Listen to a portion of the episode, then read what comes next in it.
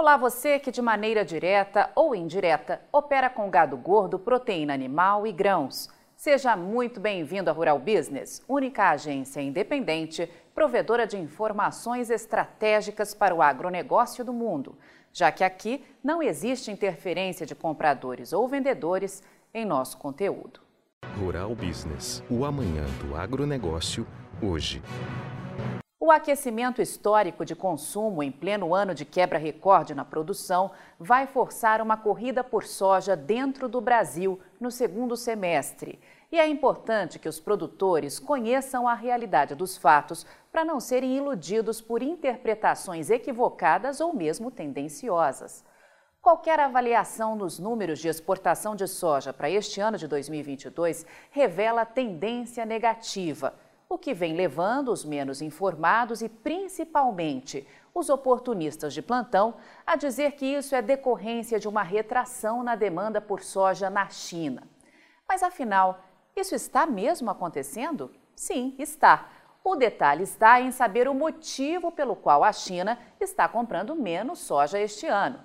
É porque seu consumo está em queda ou porque não tem de quem comprar toda a soja que precisa? Essa é a questão. Depois da confirmação da mais brusca quebra de produção de todos os tempos aqui no Brasil, a indústria chinesa está sendo forçada a ajustar o consumo a uma escassez histórica de oferta de soja. Para complicar, encontra o Brasil com o consumo interno em franco crescimento e os Estados Unidos com estoques já zerados, reduzindo cada dia mais a oferta de soja para exportação. Resultado: na verdade, a China está desesperada. Os números de exportação que hoje apontam para baixo são, na avaliação aqui da Rural Business, algo positivo, pois mostram que o segundo semestre será de corrida por soja dentro do Brasil. Se a China quiser levar para casa a pouca soja que ainda existe por aqui, vai ter que pagar o que jamais pagou pelo grão. Os primeiros números, agora de junho, de embarques de soja ao exterior apontam para uma tremenda queda de 24% frente aos registros de um ano atrás. De 11 milhões e 70 mil toneladas para 8 milhões 430 mil toneladas, como destacado à direita no gráfico, o que confirmaria o pior resultado para o mês em seis anos.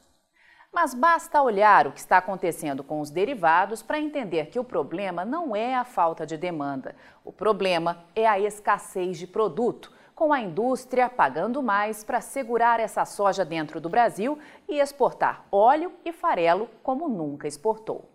Se o ritmo de embarques da primeira quinzena for mantido, as tradings podem fechar o mês de junho com 2 milhões 390 mil toneladas de farelo de soja exportadas e basta olhar para o gráfico para ver que este é um resultado histórico.